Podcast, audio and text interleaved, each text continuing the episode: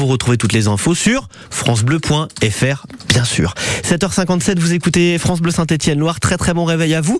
Si vous habitez Saint-Etienne et que vous allez au marché aujourd'hui, notamment à Carnot, vous allez euh, forcément rencontrer Jean-Yves. Bonjour Jean-Yves. Bonjour. Vous êtes euh, Vous maraîcher, notamment à Célieu, et en ce moment, on est à fond dans les fraises et les cerises. Les premières cerises, ça y est, elles sont juste devant vous sur l'étal. Ah, et elles sont arrivées là, toutes belles, toutes bonnes. Oui, bah ça veut Voilà. dire, ça veut dire qu'il faudra qu'on passe tout à l'heure euh, les, les, les, les, les goûter, les fraises, les, cerises.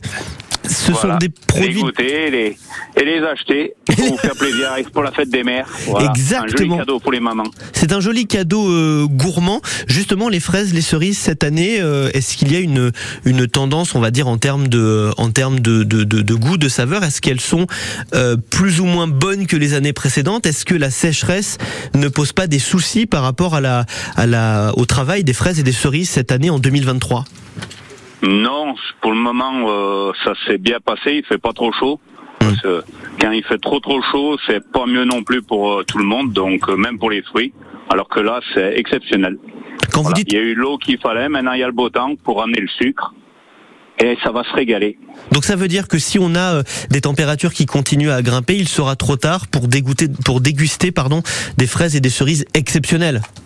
Ah non, non, non, on peut monter quand même en une paire de degrés, mais voilà.